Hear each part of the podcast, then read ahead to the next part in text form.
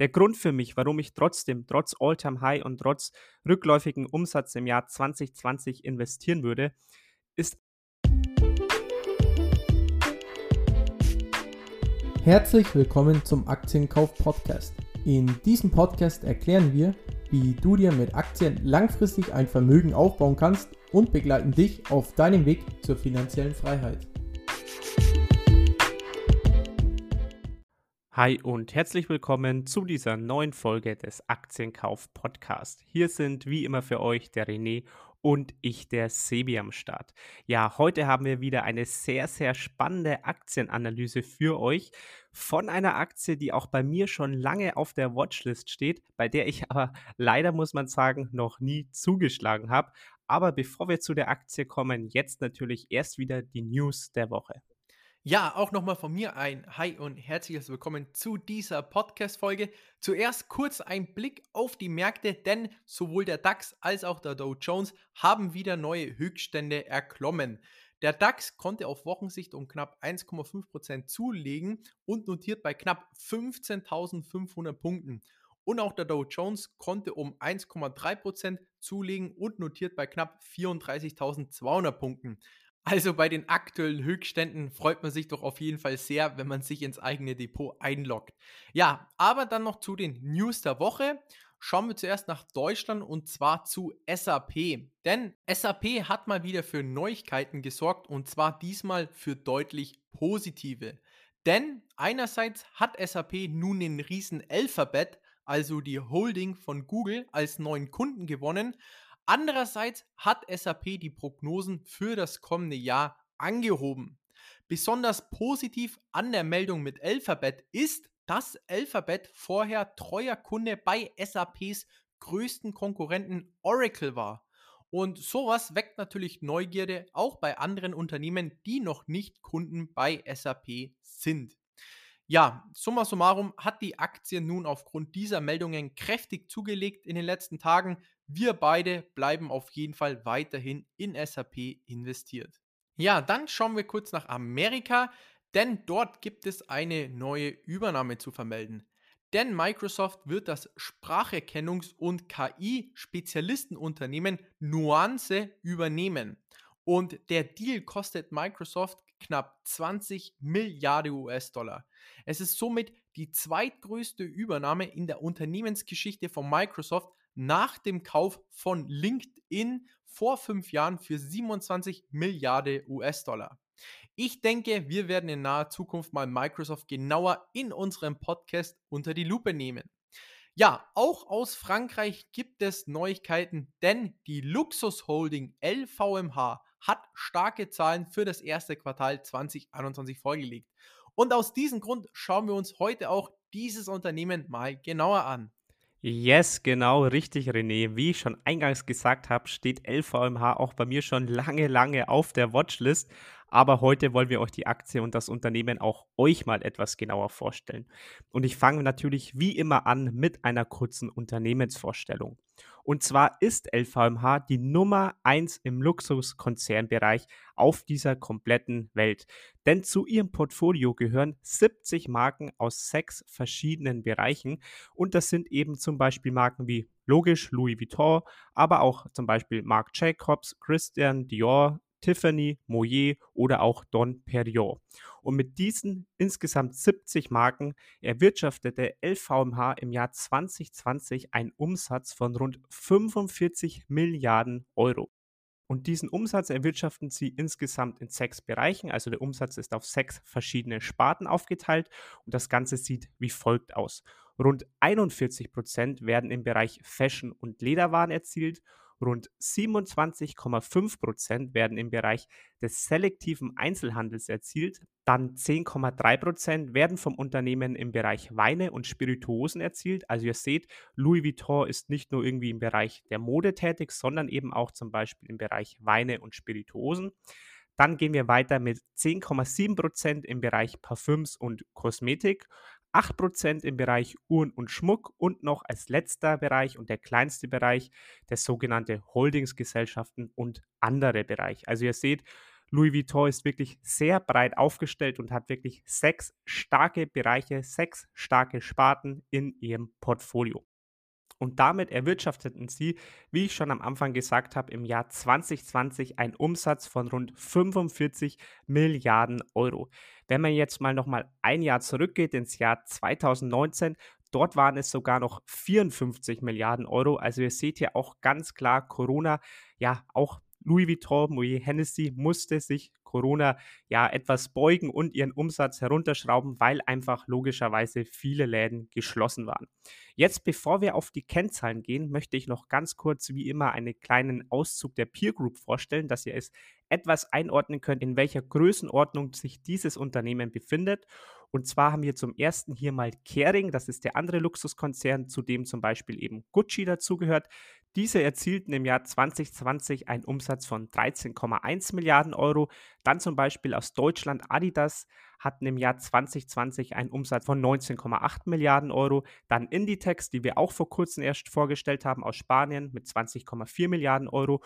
Und noch ein anderer Riese der Modebranche, nämlich Nike, hatte im Jahr 2020 einen Umsatz von 37,4 Milliarden Euro. So, und zum Abschluss nochmal die Betonung, wie auch schon eingangs erwähnt, LVMH im Jahr 2020 mit einem Umsatz von 45 Milliarden Euro. Also ihr seht hier ganz klar das absolute Dickschiff dieser Branche und der Nummer 1 Luxuskonzern dieser Welt. Genau, und aus diesem Grund schauen wir uns jetzt die Kennzahlen an und starten wie gemäß mit dem KGV. Zum aktuellen Kurs von knapp 616 Euro und einem Gewinn in 2020 von 9,34 Euro pro Aktie hat man aktuell bei LVMH ein KGV von 66. Historisch hatte aber LVMH schon immer ein extrem hohes KGV bzw. eine sehr sportliche Bewertung, denn das KGV lag immer konstant zwischen 40 und 70. Dennoch ist LVMH aktuell deutlich teurer bewertet als in der Vergangenheit. Das hat aber auch natürlich damit zu tun, dass viele stationäre Läden aufgrund Covid schließen mussten und der Gewinn letztes Jahr logischerweise eingebrochen ist. Nimmt man aber an, dass LVMH wieder an alte Gewinne anknüpfen kann, wie zum Beispiel vor zwei Jahren mit einem Gewinn von 14,25 Euro pro Aktie, dann schaut das mit der aktuellen Bewertung deutlich freundlicher aus. Denn beim aktuellen Kurs von 616 Euro und einem Gewinn pro Aktie von 14,25 Euro hat man ein KGV von 43. Würde bedeuten, dass die Aktie somit fair bewertet ist. Aber schauen wir jetzt mal zum Gewinn. 2016 erzielte LVMH einen Gewinn von 4 Milliarden Euro, 2019 7,2 Milliarden Euro und 2020 ist er logischerweise eingebrochen auf 4,7 Milliarden Euro. Also man sieht, vor Corona hat sich der Gewinn von LVMH auf jeden Fall sehr gut entwickelt, beziehungsweise konnte sich in drei Jahren fast verdoppeln. Dennoch kann man nicht leugnen, dass ein Gewinn von 4,7 Milliarden Euro trotz Schließung der stationären Läden nicht von schlechten Eltern ist. Aber schauen wir uns nun den Cashflow von LVMH an, welcher mich deutlich mehr beeindruckt hat. Starten wir mit dem operativen Cashflow, also der Cashflow, der letzten Endes aussagt, ob das Unternehmen überhaupt mit dem Kerngeschäft Geld verdient. Im Zeitraum 2016 bis 2020 konnte dieser so gut wie jedes Jahr konstant gesteigert werden. Im Jahr 2016 betrug der operative Cashflow 6,2 Milliarden Euro und im Jahr 2020, also im Corona-Jahr, 10,9 Milliarden Euro. Das ist wirklich eine sehr gute Kennzahl. Man könnte natürlich meinen, dass LVMH durch die unzähligen stationären Läden einen herben Cashflow-Einbruch erleiden würde. Doch das ist eben absolut nicht der Fall. Der operative Cashflow ist letztes Jahr also im sogenannten Horrorjahr für alle stationären Händler nur minimal eingebrochen im Vergleich zu 2019. Und zwar von 11,6 Milliarden Euro auf, wie gesagt, 10,9 Milliarden Euro. Also wirklich beeindruckend. Und schauen wir uns jetzt mal den Free Cashflow an, also der Cashflow, der für uns Aktionäre besonders wichtig ist. Man wird es wohl kaum glauben, aber auch dieser konnte im Zeitraum von 2016 bis 2020 Jahr für Jahr gesteigert werden. Selbst der Free Cashflow aus 2020 ist höher als der von 2019. Aktuell beträgt dieser knapp 8,4 Milliarden Euro. Also summa summarum kann ich nur den Hut vor dem Management von LVMH ziehen. Der Cashflow ist wirklich wahnsinnig gut. So, kommen wir zum Umsatz. Sebi, wie du schon erwähnt hast, 2019 erzielte LVMH einen Umsatz von 55,6 Milliarden Euro und 2020 in Anführungszeichen nur noch einen Umsatz von 44,6 Milliarden Euro. Also natürlich klar, kein Wunder, dass der Umsatz letztes Jahr so stark eingebrochen ist. Aber jetzt mal ehrlich, obwohl unzählige Läden geschlossen worden sind, konnte trotzdem ein Umsatz von 44,6 Milliarden Euro erzielt werden. Das ist wirklich beeindruckend. Und jetzt wartet noch mal ein bis zwei Jahre ab, bis Corona kein Thema mehr ist und die Leute problemlos in den Städten shoppen gehen können dann bin ich mir absolut sicher, dass die Umsätze von LVMH beim aktuellen Management neue Höchststände erklimmen werden. So, kommen wir zur Dividende. Seit mehr als 20 Jahren erhalten die Aktionäre eine Dividende von LVMH. Aufgrund von Corona wurde diese aber letztes Jahr gekürzt. Ansonsten wäre LVMH auf dem besten Wege gewesen, ein Dividendenaristokrat zu werden. Die Ausschüttungsquote beträgt ca. 50%, also eine absolut gesunde Ausschüttungsquote. Und dieses Jahr wird die Dividende im Vergleich zum Vorjahr wieder angehoben und zwar auf 6 Euro pro Aktie.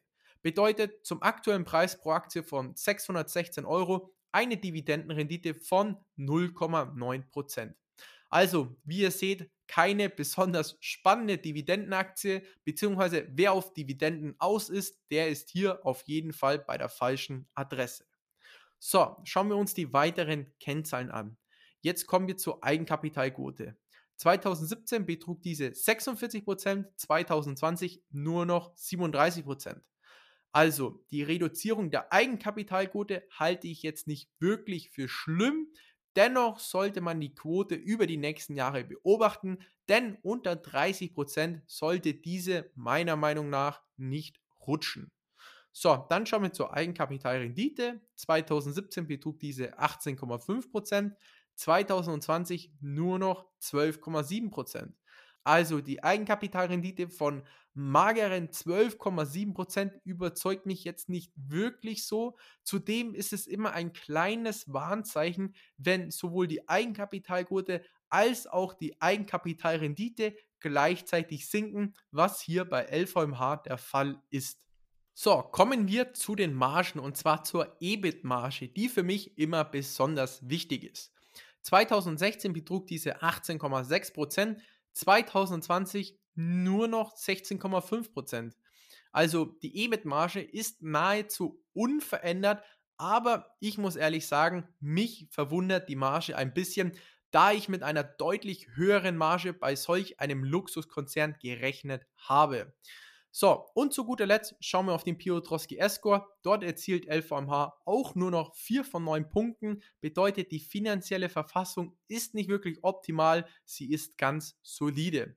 Also zusammenfassend muss ich wirklich sagen, dass ich von LVMH vor allem in Sachen Cashflow sehr positiv überrascht war, aber dennoch ist die Begeisterung ein bisschen geschwunden, nachdem ich die, ja, wie soll ich sagen, durchwachsenen Kennzahlen wie EBIT-Marge oder Piotrowski S-Score gesehen habe. Sebi, wie ist deine Meinung dazu? Ja, ich muss sagen, René, ich kann dir da heute nur bedingt zustimmen. Also wo ich dir auf jeden Fall recht gebe, Cashflow ist stark. Ich fand auch der Gewinn war wirklich stark, natürlich vor Corona. Auch die Umsätze sind stark. Ich kann auch deine Kritik zum Beispiel an der EBIT-Marge nachvollziehen, wobei man natürlich da auch einfach offen und ehrlich dazu sagen muss, LVMH verkauft nun mal hauptsächlich immer noch Klamotten, sage ich jetzt mal so plump. Da kann man natürlich schlecht Microsoft, Apple oder sonst irgendwas zum Vergleich ziehen, weil wenn wir mal uns andere Unternehmen dieser Branche anschauen, zum Beispiel Adidas oder Nike, Adidas hatte zum Beispiel vor Corona eine EBIT-Marge von nur 10%. Ich glaube, jetzt innerhalb von Corona, also im Jahr 2020, nur noch von rund 3 oder 4 Prozent, wenn ich mich jetzt nicht täusche. Und LVMH, wie gesagt, trotz Corona noch 16,5 Prozent EBIT-Marge. Das ist natürlich im Vergleich wieder zur Peer Group. Da muss man das, finde ich, einfach wirklich immer etwas in Relation setzen. Trotzdem wirklich eine starke Marge, wie ich finde. Aber nichtsdestotrotz, wie gesagt, ich kann deine einzelnen Kritikpunkte trotzdem nachvollziehen, auch zum Beispiel am Piotrowski F-Score. Dennoch, wie gesagt, für mich eigentlich wirklich doch sehr gute Kennzahlen, natürlich jetzt nicht die allerbesten. Man weiß es, Corona spielt ja natürlich beim Unternehmen wie LVMH eine große Rolle. Aber wollen wir uns jetzt im nächsten Schritt wieder auf die Chancen und Risiken fokussieren. Und ich starte natürlich wie immer, wie ihr es gewohnt seid, mit den Chancen. Und Punkt Nummer eins, der mir besonders gut gefällt und jeder, der wirklich unseren Podcast regelmäßig hört, der weiß, wie gut uns beiden solch ein Punkt gefällt. Und das ist, dass dem CEO Bernard Arnault, ich hoffe auch hier wieder habe ich seinen Namen richtig ausgesprochen, ihm gehören 47 Prozent von LVMH. Das heißt, der CEO von LVMH ist fast zur Hälfte Eigentümer des Unternehmens. Und wie gesagt, jeder, der unseren Podcast hört, weiß, wie sehr wir sowas mögen. Denn solch ein CEO wird nicht nur alles dafür tun, dass es dem Unternehmen vielleicht während seiner Amtszeit innerhalb von drei, vier oder fünf Jahren besonders gut geht, sondern solch ein CEO, solch ein Chef wird alles tun, dass es dem Unternehmen auch in 10, 20 oder 30 Jahren wirklich extrem gut geht. Und das ist für uns einfach ein extrem positiver Punkt für die Zukunft eines Unternehmens. Und damit zu Punkt Nummer zwei und das ist, dass ich extrem große Eintrittsbarrieren für andere Unternehmen sehe, beziehungsweise hat LVMH einfach einen riesengroßen Burggraben. Denn ein Unternehmen wie LVMH, das einfach in der Luxusbranche tätig ist, profitiert natürlich von der Exklusivität. Das heißt, Kunden kaufen eben diese teuren Produkte, eben weil die Marke ein bestimmtes Standing hat. Und solch ein Standing, solch eine Exklusivität, ja wirklich solch eine Marke wie zum Beispiel eben Louis Vuitton, das kann man nicht einfach von heute auf morgen aufbauen. Also es kann einfach nicht ein neues Unternehmen auf den Markt kommen und sagen, hey, wir möchten jetzt auch Schals und Jacken und Hosen für 700, 800 oder 3000 Euro ähm, verkaufen. Ich muss ehrlich sagen, ich kenne mich bei den Preisen nicht allzu gut aus, weil ich leider kein Kunde von LVMH bin. Aber ich glaube, ihr wisst, was ich meine. Also solch eine Marke kann man nicht einfach mal von heute auf morgen aufbauen, sondern sowas muss sich über Jahre, Jahrzehnte entwickeln. Und daher sehe ich einen riesengroßen Burggraben beim Unternehmen, der einfach von anderen Unternehmen von außen wirklich nur sehr, sehr schwer angegriffen werden kann. Von daher ist das für mich auch ein ganz klarer Pluspunkt und eine Chance, dass es dem Unternehmen auch in den nächsten Jahrzehnten sehr, sehr gut gehen wird. Und der Punkt Nummer drei, was glaube ich dem Unternehmen wirklich noch ein starkes Wachstum in den nächsten Jahren bescheren wird, das ist ganz klar der Aufstieg der Menschen in den Schwellenländern in die Mittelschicht. Denn es ist ganz klar, wenn man arm ist, kann man sich solche Luxusgüter wie zum Beispiel eben etwas von LVMH einfach nicht leisten. Steigt man dann aber in die Mittelschicht auf, dann gibt es einfach sehr, sehr viele Menschen, die möchten auch zeigen, dass sie jetzt dazugehören. Vor allem eben in Schwellenländern. Da möchte man zeigen, hey, ich bin jetzt nicht mehr, sage ich mal, aus der Arbeiterschicht, sondern ich kann mir jetzt auch mal ein teureres Produkt leisten. Und hierzu wirklich mal ein paar interessante Zahlen. Im Jahr 2010 betrug die Anzahl der Menschen, die zur Mittelschicht gehörten, auf der kompletten Erde ca. 1,8 Milliarden. 2020 sind es bereits 3,2 Milliarden. Also seht ihr, die Zahl hat sich fast verdoppelt innerhalb von zehn Jahren. Und im Jahr 2030 werden es voraussichtlich ca. 4,8 Milliarden Menschen sein, die man laut Definition zur Mittelschicht zählt. Sprich, es gibt immer mehr Menschen in dieser Mittelschicht. Und wenn es dort mehr Menschen gibt, dann steigt natürlich auch der potenzielle Kundenkreis für LVMH. Und hier sehe ich einfach ein ganz, ganz klares Wachstum für das Unternehmen. In Kombination mit den zwei anderen Punkten, die ich vorher erwähnt habe, eben, dass der CEO alles dafür tun wird, dass diese Chancen auch genutzt werden und auch, dass es wirklich nur sehr, sehr wenige Unternehmen gibt auf dem Markt, die LVMH wirklich eine, sage ich mal, ernstzunehmende Konkurrenz werden können, sehe ich einfach die Zukunft für das Unternehmen als sehr positiv an. Dennoch habe ich natürlich auch noch zwei Risiken für euch herausgearbeitet, auch wenn die wirklich eher etwas kurz ausfallen, weil wie ihr vielleicht schon heraushören könnt, bin ich beim Unternehmen doch wieder sehr positiv gestimmt. Punkt Nummer eins, den ich erwähnen möchte, ist natürlich die teure Bewertung, wie der René vorher schon mal gesagt hat. Sprich, wenn man beim Unternehmen einfach zu teuer einsteigt, dann kann das durchaus mal die Rendite ordentlich kaputt machen. Was man jetzt bei LVMH einfach sagen muss, die Aktie steht derzeit auf einem neuen All-Time-High und das, obwohl die Aktie eigentlich im Jahr 2020 ordentlich unter Corona gelitten hat. Klar, man hatte jetzt wieder ein starkes erstes Quartal, aber dennoch sind natürlich immer noch Spuren von Corona im Unternehmen vorhanden und hier, ja, sehe ich das Ganze etwas kritisch, was für mich vielleicht so der erste Anhaltspunkt ist, dass ich sagen würde, okay, jetzt beim All-Time-High, bei dieser teuren Bewertung komplett all-in LVMH quasi zu gehen, das wäre doch etwas too much und da würde ich, ja, da hätte ich etwas Bauchschmerzen, muss ich ganz ehrlich dazu sagen. Also diese teure Bewertung sehe ich durchaus derzeit als Risiko an, wenn man in das Unternehmen investieren möchte. Und Punkt Nummer zwei, den ich für die Zukunft auch durchaus sehr kritisch ansehe, wo ich auch wirklich sehr gespannt bin, wie das Unternehmen damit umgehen wird, das ist der Onlinehandel. Denn wie wir alle wissen, der E-Commerce-Markt wächst immer weiter. Und das größte Problem bei LVMH ist dabei einfach, man kann keine Produkte von LVMH online kaufen sondern eben nur im Laden vor Ort.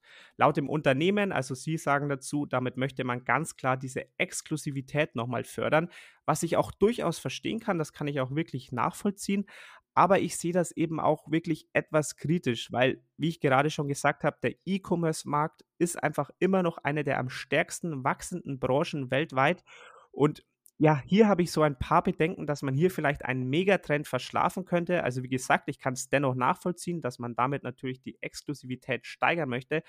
Aber ich glaube, man lässt hier durchaus schon einiges an Umsatz auf der Strecke, weil man, glaube ich, damit natürlich nochmal einige Sales auch online generieren könnte. Also hier bin ich wirklich gespannt, wie das Unternehmen mit diesem Onlinehandel in Zukunft weiter verfährt, ob sie da vielleicht sich trotzdem umentscheiden und einen anderen Weg einschlagen, das bleibt wirklich spannend und werde ich auf jeden Fall weiter beobachten.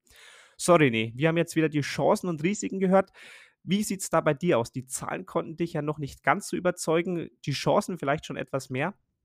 Ja, was die Chancen angeht, muss man definitiv zugeben, dass LVMH ein absolutes Qualitätsunternehmen ist.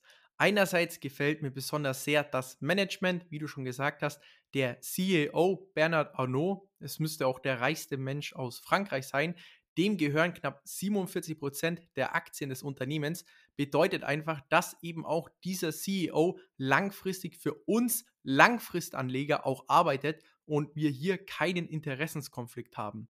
Und was mir natürlich immer gut bei Unternehmen gefällt, ist, wenn diese sehr breit aufgestellt sind. Und das ist natürlich auch bei LVMH der Fall. So viele Top-Marken im eigenen Portfolio, welche es auch in den nächsten 30, 40 Jahren geben wird. Also ich bin mir definitiv sicher, dass LVMH auch noch in den nächsten 20, 30, 40 Jahren beim aktuellen bzw. unter dem aktuellen Management bestehen wird.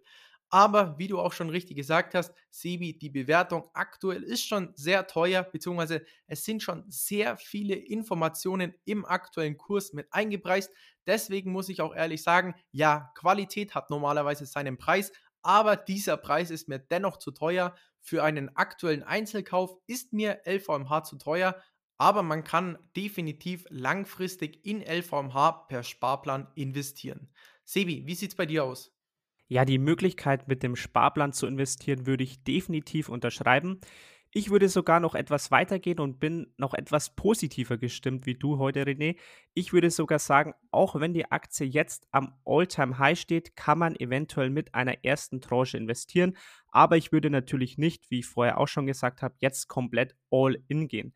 Der Grund für mich, warum ich trotzdem, trotz All-Time-High und trotz rückläufigen Umsatz im Jahr 2020 investieren würde, ist einfach, dass die Aktie es ist einfach so eine typische Aktie, solch ein typisches Unternehmen, bei dem man einfach immer sagt, die Aktie ist zu teuer, ich warte ab auf solche Rücksetzer.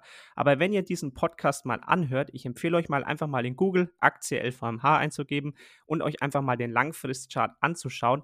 Da gibt es einfach so gut wie keine Rücksetzer. Die Aktie steigt und steigt und steigt. Klar, während Corona konnte man natürlich etwas günstiger zuschlagen, aber wenn man bei LVMH immer nur wartet und wartet und wartet, dann wird man wahrscheinlich nie den richtigen Einstiegszeitpunkt finden. Aber wie du schon gesagt hast, René, per Sparplan ist das natürlich eine sehr, sehr gute Variante, jetzt schon einzusteigen und einfach langfristig vom Kurszuwachs zu profitieren. Und natürlich, wenn die Aktie fällt, kann man auch wieder profitieren.